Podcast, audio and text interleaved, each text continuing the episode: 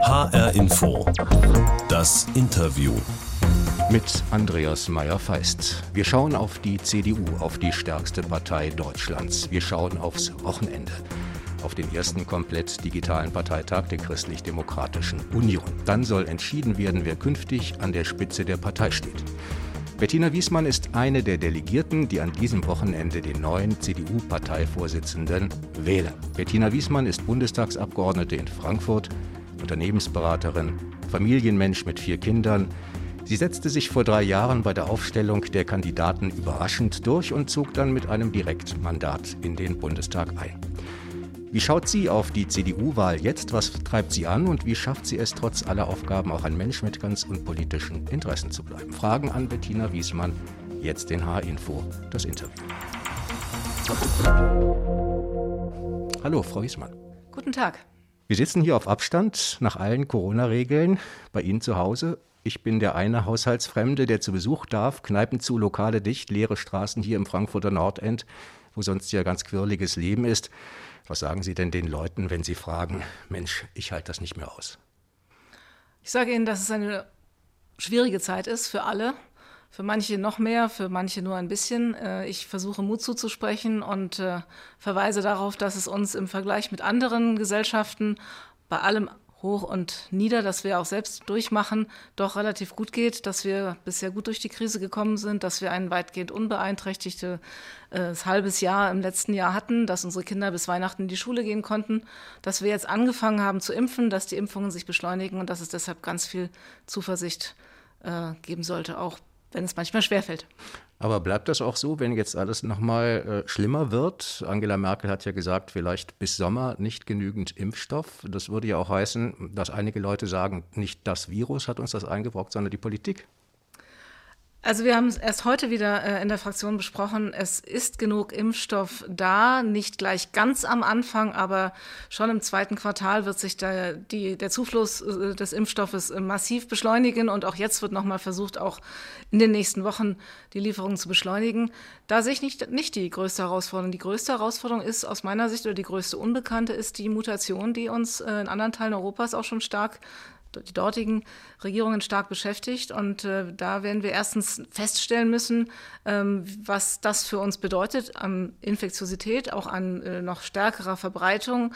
Ähm, und ich kann nur hoffen, dass der Impfstoff, es sieht so aus, dass der Impfstoff dort trotzdem auch wirkt. Aber das wird die Schwierigkeit sein, dass wir uns möglichst schützen gegen diese Mutante, die an anderen Stellen des Kontinents schon unterwegs ist. Eine Folge der Pandemie ist ja auch der Vormarsch des Virtuellen in eine politische Welt, die auf Nähe ausgelegt ist, auf Zusammensein ausgelegt ist, auch auf Parteitagen. Am Wochenende gibt es den ersten komplett digitalen Parteitag. Da wollen die Christdemokraten entscheiden, wer künftig an der Spitze der Partei steht. Die Wahl des neuen CDU-Chefs ist also eine Richtungsentscheidung nur für die Union oder fürs ganze Land? Oder kann man sagen, es ist eine Entscheidung, die man nicht so ernst nehmen kann, eben weil sie digital ist? Ich halte es für eine ausgesprochen wichtige Entscheidung auf zwei Ebenen. Einmal natürlich für uns als Partei. Wir haben es uns ja auch nicht leicht gemacht. Wir haben den Parteitag zweimal verschoben, weil wir wissen, wie wichtig und gut es, wenn man sich bei solch wichtigen Entscheidungen auch in die Augen schauen und die Nähe zueinander spüren kann, auch aufeinander reagieren kann, direkt und live. Ähm, aber wir sehen auch, ähm, dass es für uns unverzichtbar ist, jetzt die Vorsitzendenfrage zu entscheiden. Wir gehen in ein sehr wichtiges Wahljahr. Dafür müssen die Leute wissen, wer bei uns vorne steht. Dafür ist es ausgesprochen wichtig und so wichtig nehmen wir das auch. Der Parteitag ist hervorragend vorbereitet. Wir werden die Entscheidung per Briefwahl noch bestätigen. Also da gibt es überhaupt gar keine Frage. Es ist aber auch eine wichtige Entscheidung fürs Land. Die CDU regiert zusammen mit der Union, dann auch noch mit Koalitionspartnern, mit der CSU und dann auch noch mit Koalitionspartnern auf allen Ebenen aus meiner Warte, also hier in Frankfurt, in Hessen und im Bund ähm, und äh, an vielen anderen Stellen der Republik. Und deshalb ist es für die wichtigste und wahrscheinlich einzige verbliebene Volkspartei, die wir sind und bleiben wollen, ähm, äh, ist es fürs Land wichtig zu wissen, wo diese Partei steht. Und ähm, wir wollen natürlich auch weiter Regierungsverantwortung übernehmen, bitten wieder um Vertrauen an vielen Stellen. Also für, aus all diesen Gründen eine ganz wichtige Entscheidung. Sprechen wir mal über das Vertrauen. Auf dem CDU-Parteitag bewerben sich der ehemalige Unionsfraktionschef Friedrich Merz, Nordrhein-Westfalens Ministerpräsident Armin Laschet und der frühere Bundesumweltminister Norbert Röttgen. Drei ältere, graue Männer. Ist das wirklich etwas, was ein ja, Vertrauen geben kann in die Zukunft der Union? Also wir kommen aus äh, einer Zeit, einer langen Phase, in der wir von einer sehr erfolgreichen Bundeskanzlerin auch als Parteivorsitzende angeführt worden sind. Ähm, wir haben genauso erfolgreiche Frauen, jedenfalls starke Frauen und mit Ausstrahlung und die jeder kennt auf anderen äh, Ebenen, anderen Funktionen unseres Landes. Es ist trotzdem so, dass in unserer Partei auch noch ein äh, noch mehr, äh, mehr Frauen Mitglieder sein dürften und auch noch mehr in Funktionen sein müssen. Deshalb trete ich zum Beispiel auch innerparteilich für die Änderung unserer Satzung und Einführung einer Frauenquote ein. Ähm, aber das kann ja nicht heißen, dass jetzt nur noch Frauen äh, sich um Ämter bewerben dürfen. Es hatten alle die Gelegenheit. Ähm, es sind jetzt drei Männer, die übrigens auch sonst noch Eigenschaften teilen, sozusagen im Ring. Ähm, ich muss aber einen Punkt durchaus auch noch anfügen. Es ist ja einer nicht alleine unterwegs, sondern einem Team. Und er hat sich einen Vertreter einer neuen Generation an die Seite geholt. Das ist für mich ein ganz klarer Pluspunkt. Sie sprechen von Armin Laschet Jawohl. und dem Bundesgesundheitsminister. Da gibt es ja einige, die sagen, ja, das Team war zwar ganz gut, könnte aber mal gelöst werden, damit es eine Chance zum Beispiel für Spahn gibt, Kanzlerkandidat zu werden. Das geht ja nicht, wenn äh, Armin Laschet sagt, das will ich aber machen. Wissen Sie, jetzt entscheiden wir über den Vorsitz. Und ein Kandidat, Armin Laschet, hatte die Klugheit, ein Team zu bilden und sich eben mit jemandem zu, zu verbünden, der nicht nur auch durchaus andere Positionen in einigen Fragen oder andere Akzente setzt in einigen Fragen als er selbst, sondern eben auch einer neuen Generation angehört. Das fand ich, habe ich eben schon gesagt, einen guten Zug und das ist für mich auch zukunftsweisend. Was wir danach entscheiden, ist eine andere Frage. Da reden wir mit unserem, äh, unserer Schwesterpartei äh, über die Aufstellung. Aber es muss natürlich auch immer so sein, dass wir äh, einen Vorsitzenden haben, dem wir zutrauen und der auch bereit ist, die Spitzenkandidatur für die nächste Bundestagswahl zu übernehmen. Ich glaube, das ist hier der Fall. Ähm, gleichwohl möchte ich die beiden Fragen nicht äh, komplett miteinander vermengen, sondern erstmal das eine vernünftig entscheiden und dann das nächste.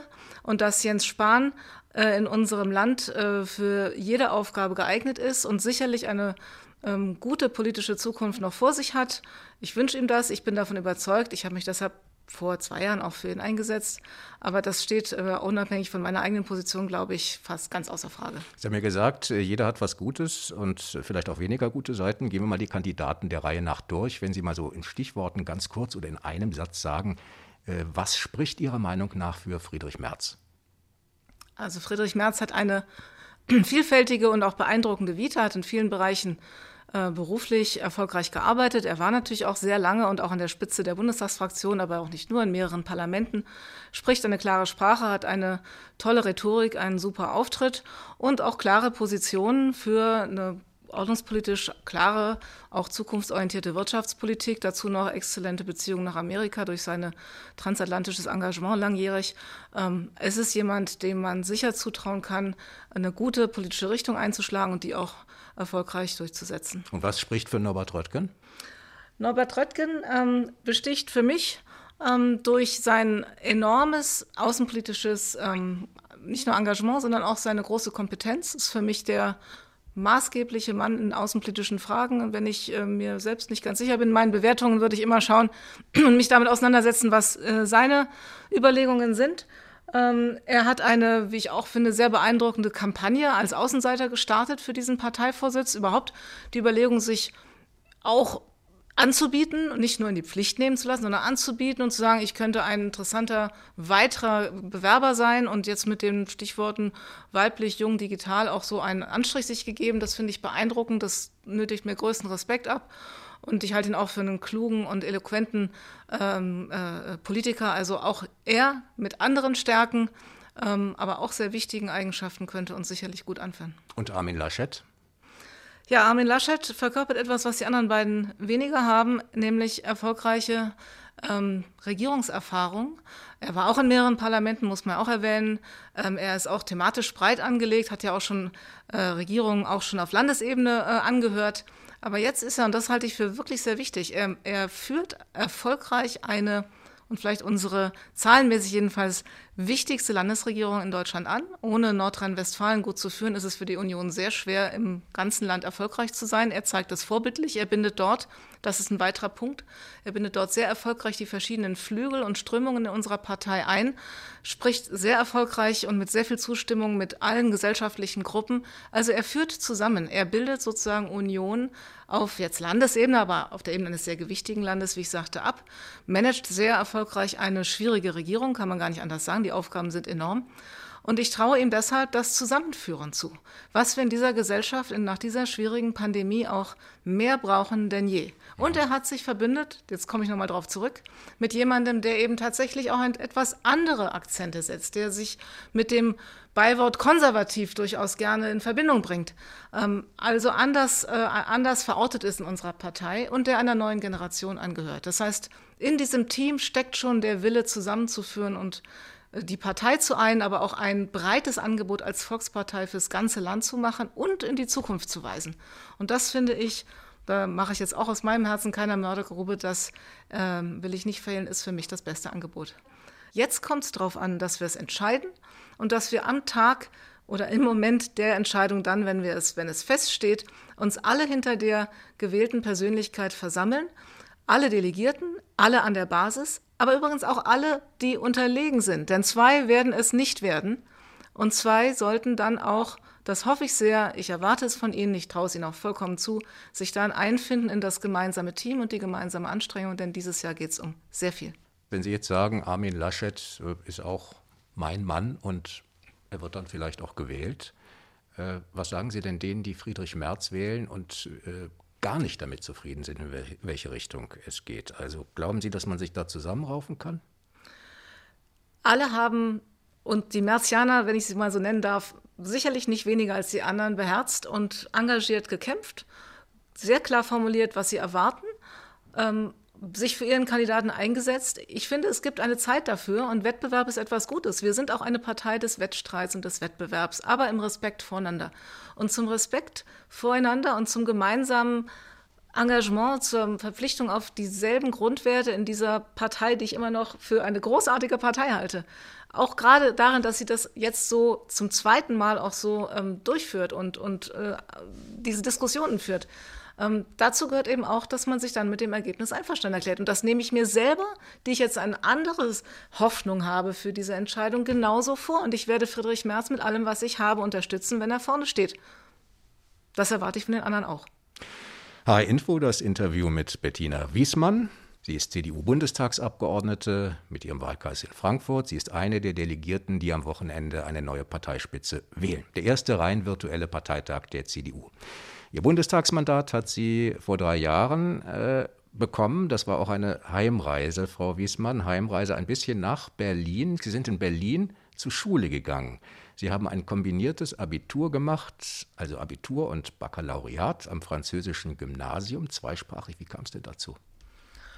Ich verdanke diese ähm, Schulzeit meinen Eltern, die aufgeschlossen waren für internationale Schulangebote nicht unbedingt private. Die Schulen, die ich besucht habe, waren alle öffentliche. Ähm, aber eben diese besondere Prägung war ihnen lieb und teuer. Sie hatten eine gewisse Verbindung aus Interesse nach Frankreich. Sie hätten mich aber auch gerne auf eine amerikanische Grundschule geschickt, die es auch gab in Berlin. Aber da entschied das Losverfahren. Da bin ich nicht ausgelost worden. War auch nicht schlimm. Ich bin dann sehr gerne aufs französische Gymnasium gegangen und habe dort beide äh, Abschlussprüfungen gemacht. Das war damals noch sozusagen sukzessive lief das, also nicht ein gemeinsames integriertes Verfahren, sondern erst ein Abitur nach deutschem Muster und dann eine abschlussprüfungsbasierte französische ähm, ähm, Prüfung, also ein, ein Set von Prüfungen. Ich habe beides bestanden und äh, ähm, verdanke dieser ja, dieser ähm, äh, zweisprachigen und, und auch in zwei Schulsysteme verbindenden Schulzeit einen ganz differenzierten Blick, wie ich glaube, auch auf Bildungssysteme. Ich weiß zum Beispiel sehr zu schätzen, dass wir in Deutschland ein hervorragendes Bildungssystem haben. Es ist nicht perfekt. Es ist in der Pädagogik, meine ich aber damals schon und ich nach meiner Kenntnis auch bis heute dem Französischen sehr stark auf auswendig und sich einprägen, äh, äh auswendig lernen äh, basierenden System in vielen Punkten durchaus überlegen und viel besser als sein Ruf. Mhm. Dann Studium in London, Paris und Pittsburgh. Was trieb Sie denn da nach draußen? Warum sind Sie nicht einfach in Deutschland geblieben, haben gesagt, na, hier geht's auch? Na, es ist so, die Abiturszeit ist natürlich eine, wo sich auch vieles in kurzer Zeit entwickelt. Und äh, ich sah viele meiner ähm, Abschlusskolleginnen äh, und Kollegen sozusagen, meiner Mitschüler, ähm, weil ja auch ein Teil aus Frankreich stammte, dann äh, nach Frankreich gehen zur, zum Studium. Auch einige deutsche äh, Mitschüler haben das gemacht. Ähm, und äh, ich habe irgendwie auf den letzten Metern dann verstanden, dass das eigentlich eine tolle Opportunität war, die mir dieses französische Abitur eröffnet hat. Habe mich dann, obwohl ich eigentlich zunächst Jura in, ganz klassisch in Berlin studieren wollte, äh, entschieden, mich doch noch zu bewerben für einen äh, Studienplatz, ähm, und zwar dann der Politikwissenschaft sehr pragmatisch eigentlich. Das war nämlich das, was dann auch zeitlich auch möglich war, noch anzuschließen direkt. Andere Deadlines hatte ich verpasst. Und so ein bisschen zu dem Eindruck, dass andere das taten und irgendwie den Mut fanden und auch beschwingt von zwei gelungenen Abitursprüfungen ähm, habe ich mich noch im Sommer dann hingesetzt und gebüffelt. Da, da spielte nämlich auch das Lernen im strengen Sinne auch eine ziemliche Rolle für diese Aufnahmeprüfung, habe es bestanden und bin dort gestartet und habe es nie bereut. Mhm. Wenn jetzt äh, Abiturienten zu Ihnen kommen und sagen, sehr wunderbar, aber äh, Sie konnten das machen, aber jetzt äh, nach London können wir nicht mehr, weil Erasmus abgeschafft äh, wird, zumindest mit Großbritannien nach dem Brexit und es wird überhaupt alles schwieriger ins Ausland zu gehen und das wird jetzt so sein in der Pandemie und das wird sich vielleicht auch gar nicht ändern. Was macht ihr denn, ihr lieben Politiker, damit wir das in Zukunft auch noch tun können? Sie sprechen einen ganz wichtigen Punkt an. Ähm, denn es ist meine, ähm, ja, ich will mal sagen, Erkenntnis oder Feststellung eigentlich auch erst der wenigen letzten Monate und besonders Wochen, wo wir jetzt in den zweiten Lockdown und einen sich noch verschärfenden Lockdown gegangen sind. Die Jugendlichen haben wir zu wenig in den Blick genommen und müssen das dringend ändern. Äh, es ist, äh, wir haben viel an die jungen Kinder gedacht, auch weil dahinter natürlich auch Eltern stehen, völlig zu Recht, die am Rad drehen, wenn sie gleichzeitig Homeoffice, Homeschooling oder heimische Betreuung ihrer Kinder vereinbaren müssen. Das ist alles auch zu Recht betrachtet worden und da ist uns vieles eingefallen, wie wir das abmildern können. Aber an ältere Kinder, an Jugendliche, auch an solche, die schon einen Schulabschluss haben und die wichtige Zeit, sozusagen der, den Anfang ihrer Ausbildung oder ihres Studiums jetzt nicht so gestalten können, alles nur digital, keine Erstsemestererfahrung machen können etc. Da ist uns noch zu wenig eingefallen. Und äh, ich glaube, wir müssen dringend ähm, äh, Wege finden, also den Austausch anzukurbeln. Da gibt es einige Maßnahmen, haben wir ja getroffen, aber auch den internationalen Jugendaustausch nicht nur mit Mitteln auszustatten, auch vielleicht auf äh, andere Länder ein Stück weit umzulenken, aber auch nachholend das eine oder andere ähm, einzurichten, vielleicht auch über Prüfungsordnungen, über Regelstudiendauern und dergleichen nachzudenken, vielleicht auch über das BAföG nochmal, ähm, dass wir den jungen Leuten Möglichkeiten geben, wenn die strengen Kontaktbeschränkungen nicht mehr erforderlich sind. Und das werden ja im Laufe des äh, nächsten halben Jahres wird das ja so sein. Ich will jetzt auch gar keine Prognose hier sozusagen heimlich unterschieben, sondern es wird im Laufe des von 2021 eine große Normalisierung geben dann ähm, müssen wir das Nachholen dort auch ermöglichen. Das klingt nach diesen strengen äh, Bildungsritualen, die es ja gibt in den letzten Jahren, äh, nach einem Plädoyer für mehr Freiheit. Sie wohnen in Berlin am Prenzlauer Berg, hier im Frankfurter Nordend, Prenzlauer Berg, Berlin, kinderreichste Viertel in Deutschland. Gefühlt ist es das hier auch hier im Norden in Frankfurt. Sie haben vier Töchter, teils schon erwachsen. Äh, aber die stehen auch an der Schwelle. Wir müssen uns überlegen, was wir wollen. Was würden Sie ihnen denn gerne geben? Sie haben gesagt, wir müssen mehr tun. Was würden Sie denn da konkret als erstes machen, um wirklich da weiterzukommen? Also das Erste ist, dass wir ähm, für ältere Schüler alles tun müssen, ihnen die, die Erfahrung in der Schule ganz schnell wieder zu ermöglichen.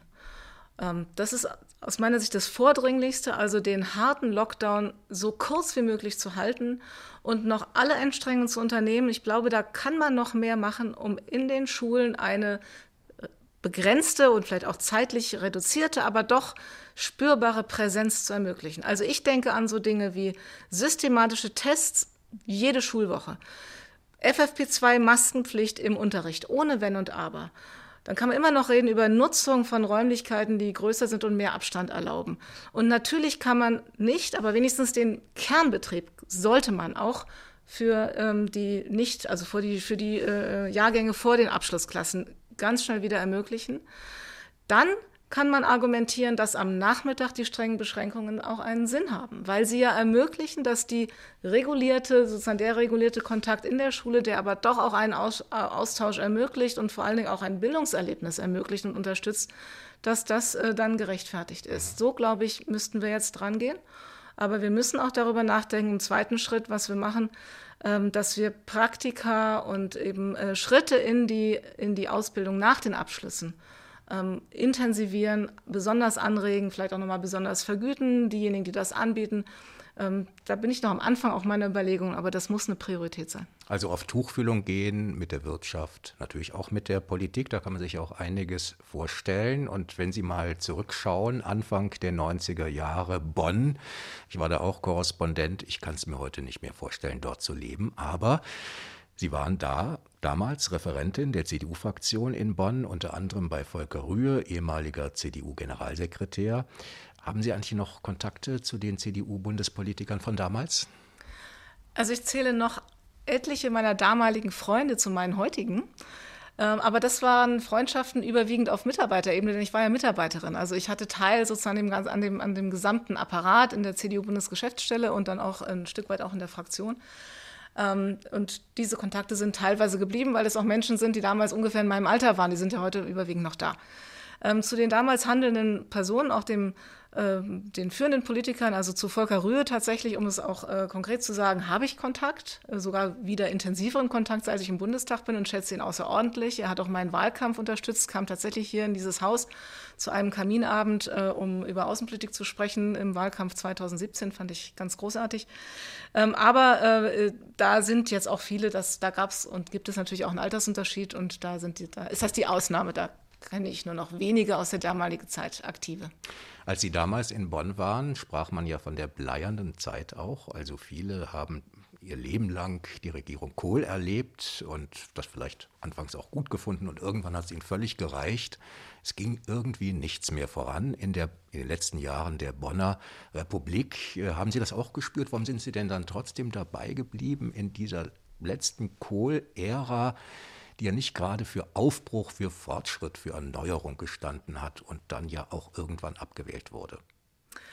Also ich bin nach Bonn gekommen, aus Berlin, ich kannte Bonn überhaupt nicht, äh, zu einem Praktikum bei Volker Rühe ähm, in die CDU-Bundesgeschäftsstelle, als er frisch Generalsekretär war. Und für mich war alles fremd und neu und deshalb überhaupt nicht bleiern, weil es war mir unbekannt. Ich hatte ja auch gar keinen Vergleich, wie es mal gewesen war. Ich hörte Geschichten aus der Zeit mit Heiner Geißler, aber das lag auch alles schon zurück und ich, es war natürlich dann zudem noch die besonders spannende und wirklich aufregende Zeit der Wiedervereinigung. Also ich habe da ein wenig doch mitbekommen von den Diskussionen und dem, was damals geschah, um diese Wiedervereinigung in der Partei voranzubringen, im Land voranzubringen. Übrigens auch die Kontakte nach Osteuropa, das war dann meine Zuständigkeit später, also im zweiten Jahr dieser Zeit, ähm, voranzubringen. Und ich fand alles aufregend und überhaupt nichts bleiern, aber das lag wirklich an meiner persönlichen Situation. Also Sie hatten nicht äh, die Idee gehabt, naja, man kann ja auch vielleicht zu den Grünen gehen. Äh, Sie hatten schon das Gefühl gehabt, da, da man, ist man schon näher dran an der äh, Macht oder an dem, äh, an der wirklichen Realität, an der Zukunft, am Machen? Ich erhielt das Angebot zu diesem Praktikum, aus dem dann mein erster Job direkt wurde, als außenpolitische Referentin von Volker Rühe im Rahmen einer Veranstaltung der Adenauer Stiftung in London. Und da bin ich hingegangen, weil ich dort studierte damals und ich saß sozusagen auf den hinteren Plätzen ohne Headset, das gab es natürlich nicht für so Gäste, die unwichtig waren, und verfolgte eine dreisprachige Konferenz ohne Übersetzung. Und das fiel auf und deshalb bekam ich dieses Angebot. Und niemand wusste, was ich politisch dachte. Und die einzige Frage, die man mir damals stellte, war, sind Sie Mitglied einer anderen Partei? Dann wird es vielleicht nicht so einfach sein, bei uns zu sein. Also als Praktikant. Und ich war es nicht und ich habe das wahrheitsgemäß angegeben. Und das, man hat mich nie wieder äh, aufgefordert, dieser Partei beizutreten. Ich war aber von meiner Grundauffassung, auch durch mein politisches Nachdenken als äh, ältere Schülerin und Studentin der CDU nicht fern. Und ich bin dann tatsächlich, als ich meinen Job angetreten hatte, wenig später auch eingetreten. Aber ich habe es als ausgesprochen überzeugend empfunden, dass man mich nicht drängte, dass es nicht Voraussetzung war.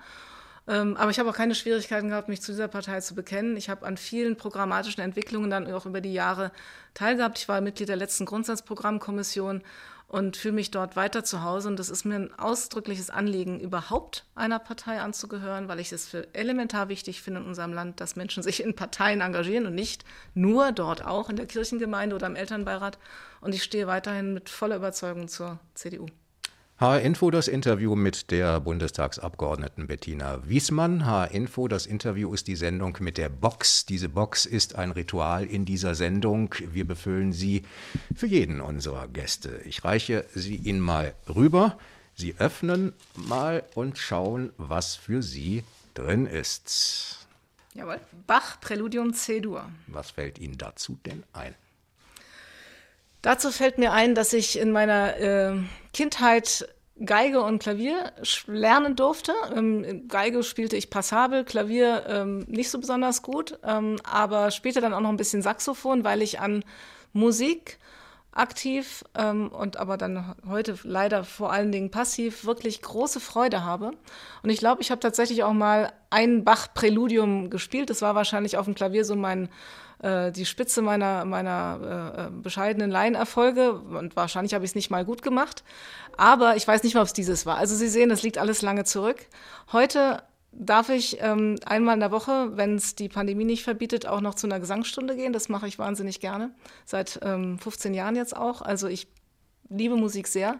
Ich finde, äh, wie Friedrich Nietzsche, glaube ich, sagte, ohne Musik wäre das Leben ein Irrtum und äh, versuche auch meinen Kindern äh, musikalische Aktivitäten nahezulegen und sie daran zu ermutigen. Sie greifen es auch ähm, überwiegend auf. Und ähm, ein, wenn ich einen letzten Wunsch vielleicht noch sagen dürfte, ich wünsche mir vor allen Dingen, dass wir in dieser Pandemie die Kultur wieder zurückerobern, die uns als Menschen ja ausmacht und wo musikalische Aktivität, jetzt kommt gerade meine Jüngste durch die Tür und reicht uns noch ein Glas, das finde ich sehr nett, ähm, Musikalische Aktivitäten von Kindern und Jugendlichen sind einfach persönlichkeitsprägend und äh, sollten wir ganz äh, vorne auf unserer Agenda behalten. Wir leben in einer tollen Stadt Frankfurt, wo das gang und gäbe ist. In Hessen weit gibt es unendlich viele Mu Musikschulen, äh, Schulen mit musikalischer Prägung. Das leidet alles furchtbar in dieser Pandemie. Es ist vielleicht nicht ganz so wichtig wie es Überleben, aber es kommt kurz danach. Ja, manche sagen ja, ohne Bücher zum Beispiel geht es auch nicht und Buchhandlungen müssen auf, auf sein und äh, auch Museen. Aber das wird ja nicht gemacht. Hätte man ja machen können. Einige Länder haben es ja gemacht. Ja, es gehört ganz sicher zu den Bereichen, ähm, die Kultur, und da gehört natürlich auch das Buch dazu, ähm, die ganz große Priorität ähm, auch genießen müssen in dem Wiederöffnen, das wir ja alle anstreben mit aller Kraft. Äh, ich bin trotzdem der Meinung, wenn ich jetzt abwägen muss und wo, wie wir es auch mussten, wo wir noch Kontakte reduzieren konnten, dann kam der Handel noch vor den Schulen. Und deshalb würde ich sagen, wenn wir es jetzt andersrum machen, kommen die Schulen an erster Stelle und der Handel, dazu gehört ja auch ein Buchhandel, an zweiter Stelle. Ähm, aber Kultur in einem weiten Sinne, einschließlich persönlicher Begegnungen, auch sogar über Speis und Trank im Restaurant, bis hin zu Leibeskultur, sportliche Betätigung, das sind alles Dinge, die uns Menschen ausmachen und wir müssen alles dafür tun und alle Ressourcen da reinstecken, dass wir das bald, baldmöglichst zurückgewinnen.